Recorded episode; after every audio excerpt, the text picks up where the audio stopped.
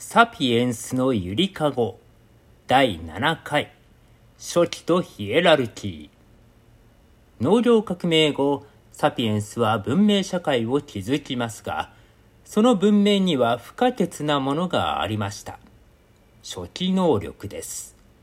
数万から数十万の人々の税や裁判の記録をすべて脳の中に記憶しておくことはできません。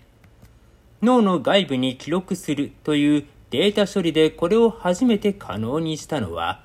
古代メソポタミアのシュメール人でした。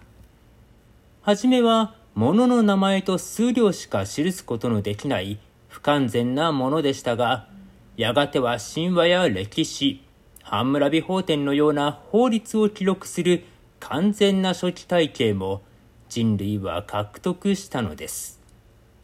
文明を支えたものは初期だけではありません。ハンムラビ法典では、人々は上層自由人、一般自由人、奴隷の三つの身分に序列化されていましたが、大規模な協力ネットワークを維持するための秩序には、常に人間を階層化するヒエラルキーがありました。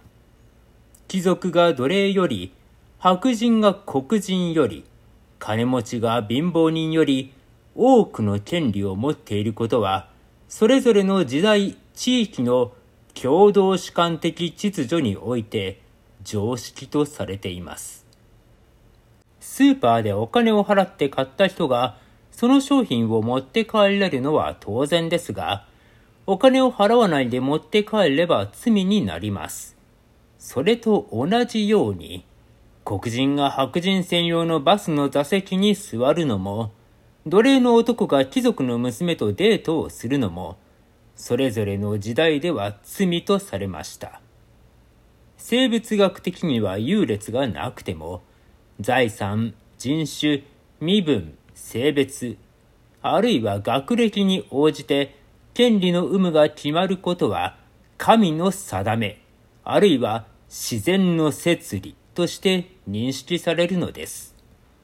こうしたヒエラルキーは、すべて偶然の成り行きで形成されます。インドのカースト制は、侵略した集団が侵略された集団を支配した結果に過ぎません。アメリカ大陸で黒人が奴隷となったのは、アフリカ大陸の奴隷マーケットがヨーロッパより発展しており、アフリカ人奴隷がヨーロッパ人奴隷より熱帯の環境に適応した優れた労働力だったからに過ぎません。しかし、作られた序列環境が進行していくと、実体的な格差が拡大し、各階層のアイデンティティも強化されてしまいます。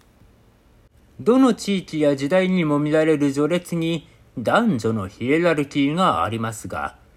男は男らしさを女は女らしさを示すことで社会に承認されようとするので、その違いがますます強くなるのです。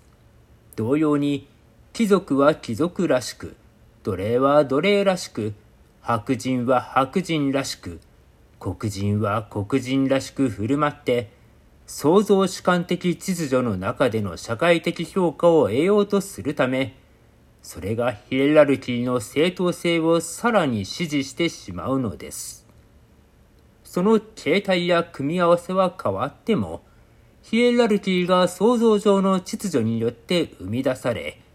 同時にそれを強化し、それに客観的正当性を与える仕組みは普遍的です。